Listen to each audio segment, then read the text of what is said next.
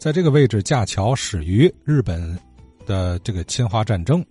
呃，张宝良先生分析的满对啊！你看张贵庄机场，这个日本的新仓库那边还有啊，什么沿线的几个货场，包括新开路、金堂路、新开路，新开路也是日本人给开出来的道嘛。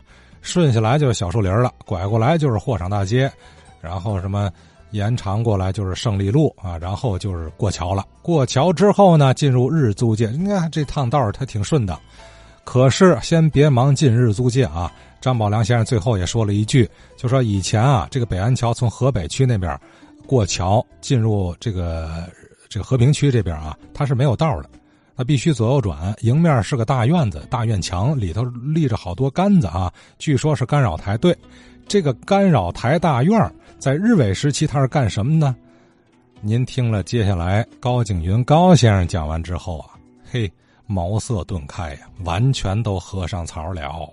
日本桥温泉老弟呢说他这个是因为啊，当时这个日本呐占领天津以后，日本有意识的在这建那么一个桥。沟通异租界和日租界这个啊交通，我接着说补充点啊。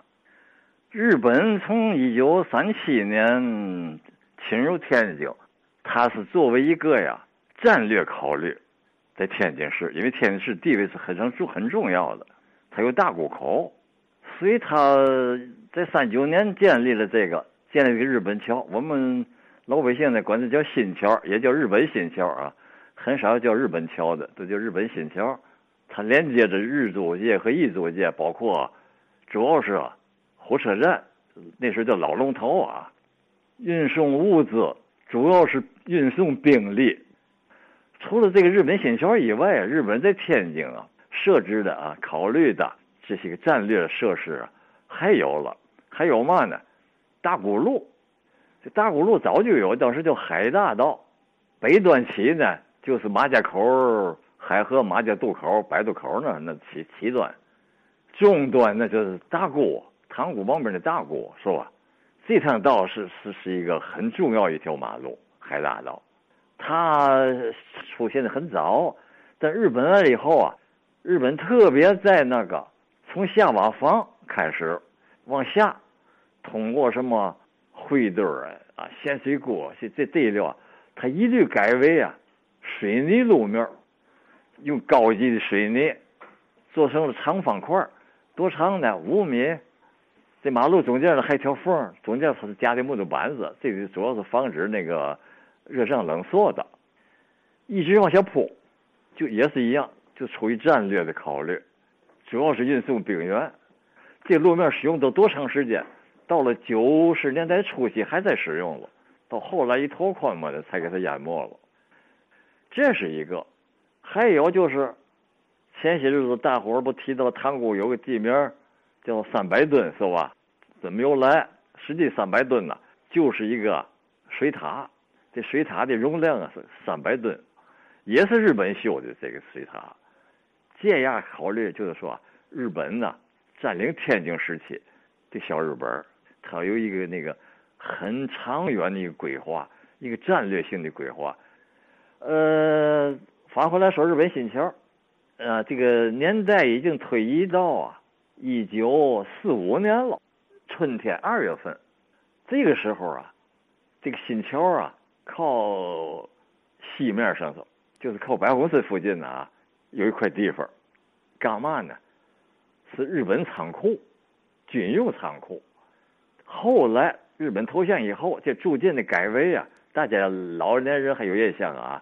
这块地方啊，立了好些个木头的杆子，有那么二十多米、二十来米高啊，木头杆儿，干嘛呢？天线杆，有那么二十来根，上边有圆形天线，有长的天线啊，横七竖八。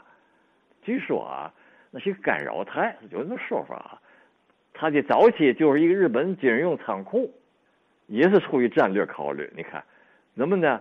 他从火车站卸货走这个经过异国地异租界，他就可以到达那个过了新桥就到这个仓库了。我说这个时间到了四五年二月份了，那就是很冬天很冷了。干嘛呢？日本人呢就通知天津市的各学校，给他们做义务劳动去。干嘛呢？像中学学生们，从初中到高中，不单是一个学校啊，各学校轮流去。不，我们的工商中学呀，排着队伍去，到这他就给我们有有引导啊，就到这日本仓库了。装车，装什么车？崭新的胶皮轮、胶皮轱辘，就是马车啊，大骡子驾辕那个倍儿新，模式模式一样，那都军用。他就用这个牲口拉的这些个胶皮轱辘，式样、规格、颜色都一样，有上百辆这种车在。在那儿，我们给装车装就是仓库里边运出来的、搬出来的木箱子，就像现在装水果那木头箱似的啊，一箱箱往车上装，装完了就拉走，上哈密道一直走。押车的前边有那么两三个日本兵，后边有两三个日本兵，他们还会说半拉格叽的中国话啊，我们就跟他谈，一看呢都是五十多岁的老头，这日本兵。还戴个眼镜子，我们就问他：“你们怎么回事？那么大岁数，怎么还上中国来的啊？当兵？”他就半半拉咯叽的说：“他我呀，我们呢是日本的那个老百姓，开那个商店儿，嘛商店儿卖酱油啊什么。”他说这个就像中国这杂货铺似的啊，没嘛人可可征兵了，就把我们都弄来了。他说这个，哦，败相露出来了。前边两三个，后边两三个牙车，中间没人管。可是连起来的车呀，学生拉车有几里地长，有有有空档，对吧？驾辕的不是马，是高中的学生。我那时候才十四五岁吧，是吧？是那个草绳子拴上，跟着牵着走就完了，把绳子都拉弯了啊，没使劲使不上劲儿。看高个的学生是高中的，他们是魁梧啊，驾辕走，走哪哈？走哈密道。哈密道走到头就是强子河，现在南京路啊。过强子河怎么过？就现在南风桥，当时也是小破木桥啊。过了桥就是土道了，不但土道还荒凉。哎呦，先有一树林子，小树林子，再走点就没树林了，就是坟地，菜园子坟地。再走了什么都没有，空荒地。再走就到了那个那土道啊，坑坑洼洼，没人呢。一看右手就是现在的庄王府。啊，后来的三公李孙祠堂啊，走店了，休息休息休息休息休息呀！哎，我们就进那个庄王府了。那那那那那当时荒凉了，没人管了。前边是就是南边是花园，我们看跟现在一样啊，很很破败了。呃，北边就是就是祠堂，戏台呀，很破败了，荒凉极了。玩了会儿出来，在这个走的过程当中，根本就看不见这个。领队的和押队的日本兵，谁也管不了谁，他也不管，我们就跟着走吧。走顶啊，半道有那箱子掉下来了，摔碎一看呢是压缩饼干，军用的。哎，我们就吃吧。不但吃摔碎这个，没没摔碎，往抱起来往地下摔。大伙吃人多啊，都都是高中学生啊，我们不敢弄。高中学把别的别的车那箱子也摔下来了。里边都是大皮鞋，日本皮鞋啊，军用的。那你不行，老大给我都扔，都问两边那个有居民的地方，都问他们居民那个胡同里边口往他们那里边扔，给他们。我们再接着往前走，反正也没数，对不对？一直走到哪哈走到头就是现在后来的棉六，当时是他的一个一个什么军工厂子，等于是转移仓库。我还记得到厂子以后，我们自个儿带饭，还没不管饭。我带块方带块黑面饼，我还在吃。我还顶现在还记得啊，哎，吃块黑黑黑面饼，就解散了。这是日本呢，四五年了，他快完了，到二月份，他到八月份投降，还半年是吧？等他投降以后啊，我还回来说的新桥啊。后来这新桥这会儿啊，日本一投降，改为嘛了呢？改为自由市场了。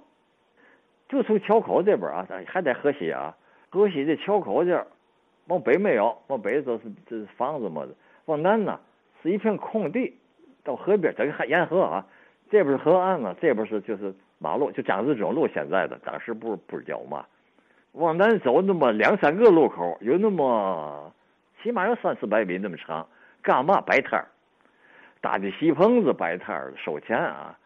有没席棚子摆明摊儿了？卖卖什么呢？内容主要以美国的仓库出来东西为主，什么罐头？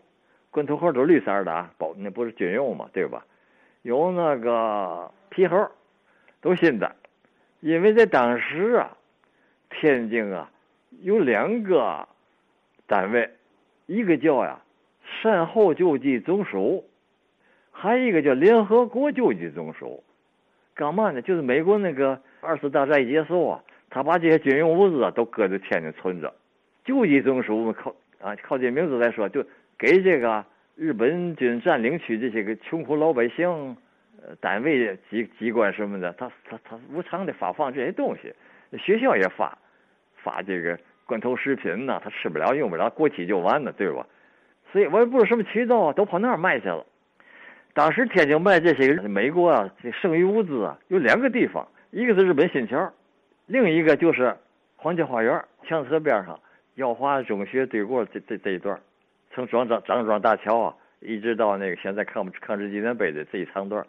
咱靠河沿沿墙子河俩河边卖这个美军呐剩余物资，当然了也包括废军物资，老百姓这东西跟着摆摊卖服装啊，这个日用品呐也在那摆摊红火那么两三年，特别流行的在这个自由市场上头是美国军人呐吃饭那个盘子，长方形的一尺多长那个啊，上面分三角的格四方的格干嘛呢？搁不同的东西啊！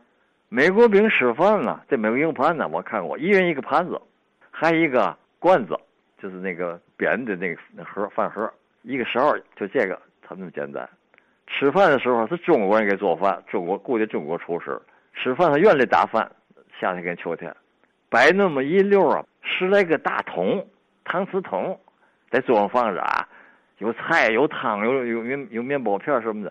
他们排成队啊，从这头往那头走，一个一个的，走到哪个桶啊，给快点儿，快那个盘子上头。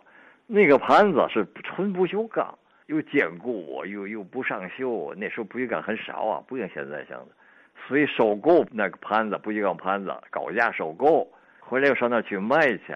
有的说是用那个做钟表、手表那壳去，还有说别的用别的用处的啊。这样，所以他又红火一阵子，一直卖到。十八年还有了，将近三年在那经营，火爆极了。